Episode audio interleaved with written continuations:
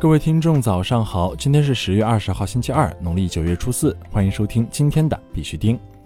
截止到昨天下午十八点，全球数字货币市场总市值为四千二百三十四亿美元，二十四小时成交量为五百三十一亿美元。比特币报一万一千四百四十九美元，较前一天涨幅为百分之零点零三。以太坊报三百七十五美元，较前一天涨幅为百分之零点四一。昨天的恐慌与贪婪指数为五十五，前天为五十五，等级为贪婪。每日行情分析由青龙社区提供。想了解更多币圈行情资讯和交易策略，请联系青龙小助手 QLBTC 二零二零。那么接下来呢，就有请青龙社区的白虎老师为我们带来今天的每日行情分析。大家好，欢迎来到每天的必须听之比特币精讲，我是你们的老朋友，来自青龙社区的白虎老师。今天是二零二零年十月二十号，那么今天行情又该如何去走？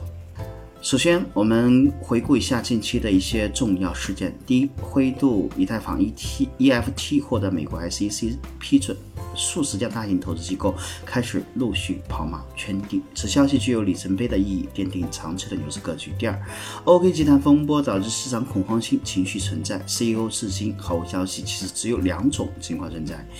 徐明星短期回来恢复一切业务；第二种，徐明星犯事较重，短期回不来。OK 集团高管也会快速与需划清界限，交出密码管理权之后，唯一公关迅速恢复 OK 一叉的正常业务。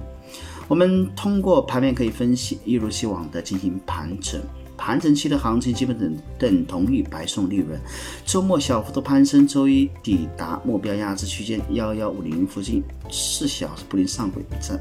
压制展开快速回落，日内依旧延续震荡行情。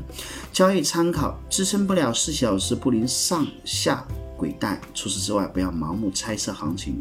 能否突破不是你目前可以猜测的，在没有突破之前，请严格按照震荡的操作思路进行把握。呃，今天日内交易，请关注上方的幺幺五二零压制以及幺幺七二零的重要的压制点，下方的支撑幺幺二六零以及幺幺九二八的重要支撑。好了，今天的必听专栏就。讲解到这里，感谢各位收听，祝各位投资愉快，咱们明天再会。好，感谢白虎老师为我们带来的每日行情分析。在这里呢，必须还是要提醒各位，投资有风险，入市需谨慎。相关资讯呢，不为投资理财做建议。以下是新闻播报。今日头条：区块链类技术入选全球工业互联网十大最具成长性技术。据中新社消息，二零二零全球工业互联网大会十九号正在辽宁沈阳进行。全球工业互联网十大最具成长性技术展望在大会举办期间发布，区块链标识数据管理技术、工业互联网端边云融合技术、实时数据仓库构建技术等入选。二十三家上市公司披露区块链落地成果，政务和金融领域成主要应用场景。区块链概念股数量已由最初几十只增至如今的二百六十余只。今年以来，基于上市公司普遍加大对区块链等新技术的研发投入，目前已有远光软件、新城科技等二十三家公司披露具体的区块链应用落地成果，其中政务和金融领域是最主要的应用落地场景。国内新闻：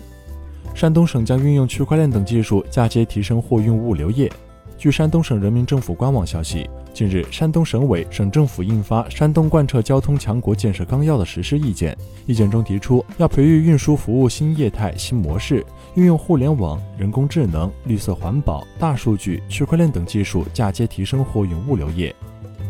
有数据表示，以太坊日交易激增，ETH 价格和 ERC20 交易量上升。如图所示，昨天以太坊交易量激增，从一百万跃升至一百二十万，距离一百四十万的历史高点不远了。但有趣的是，交易高峰是在价格上涨之前出现的。ETH 从约三百六十美元上涨至最近的三百七十五美元，随后小幅回调，这表明交易和价格之间存在明显的相关性。在这种情况下，交易是短暂领先的。更有趣的是，交易量的激增与 ERC 二十交易量的上升相对应，表明可能是这些代币推动价格上涨。一个多月以来，每天在以太坊上有将近一百万次代币转移，这表明对以太坊网络新的持续需求已经进入市场，很可能是由于 DeFi 代币转账的增加始于夏末，当时 DeFi 开始起飞。中国工程院院士沈昌祥表示，用主动免疫可信计算筑牢区块链安全防线。巴比特讯，十月十七号，在由浙江省科学技术协会、温州市人民政府主办的二零二零世界青年科学家峰会商用密码与区块链应用专题研讨会上，中国工程院院士沈昌祥在演讲中表示，网络空间也已经成为继海陆空天之后的第五大主权领域空间，我们应该强占核心技术制高点，可信计算广泛应用于国家重要信息系统。区块链是一种利用密码学的技术。区块链的安全与其他重要信息系统相等，必须加强密码自身安全及系统安全。他认为，可信计算3.0可牢住区块链的安全防线，使区块链计算过程不被恶意干扰，主动免疫防止恶意攻击。有观点称，数字货币可去现钞、去中介，但国内区块链还处在规模化可靠应用瓶颈。据华夏时报消息，中国互联网金融协会区块链研究组组长、中国银行原行长李李辉十月十八号在媒体活动中表示，数字货币对经济生活的影响，其中一个就是去现钞，让日常生活更加简单。实际上也会加快人民币的国际化进程。二是去中介，会让金融竞争更充分。目前法定数字货币是因为政府的背书而可信，如果是其他机构发行的数字货币，李李辉认为要做到五个方面的要素才有可能被信任。第一，具有公众信任机构的信任背书；第二，具有商业价值的客户规模；第三，具有可靠的机关交易和支付平台；第四，具有可审计的金融资产做支撑；第五，具有行政许可的市场准入。虽然区块链技术已经上升至国家战略层面，但李李辉认为，目前区块链发展还处在一个瓶颈阶段，即规模化可靠应用的瓶颈。他表示，这几年中国在区块链专利的申请方面已经做得很好了，甚至超过了美国。但在底层这些所有高价值的基础领域，我国还存在很大的差距。国际新闻：加拿大央行正在招聘了解数字货币的经济学家。据 Coin Telegraph 九月十九号消息，加拿大央行正在招聘一位对金融技术和数字货币有深入了解的经济学家，这可能是加拿大央行迈向数字货币一系列举措的最新一步。根据官方页面，经济学家的职责将是监测和分析与电子资金和支付有关的最新发展，实施研究项目，编写分析说明，并致力于 CBDC 的潜在发展。申请人必须满足一系列要求，其中包括对比特币、以太坊和其他主要加密货币平台的深入了解，以及熟悉传统支付系统。新西兰联储副行长表示，新西兰联储正在评估数字货币。据今时消息，新西兰联储副行长霍克斯比表示，新西兰联储正在评估数字货币，目前没有计划。摩根西联合创始人称，其百分之八十的资产为比特币。据 Bitcoinist 消息，摩根西联合创始人安东尼表示，他百分之八十的财富都集中在比特币上，其余百分之二十由房地产、现金和早期投资公司组成。同时，这些早期投资中包含许多加密货币相关公司，这意味着他对该领域的投资可能会超过百分之八十。世界上首家接受比特币付款的酒吧 Room 七七已经关闭。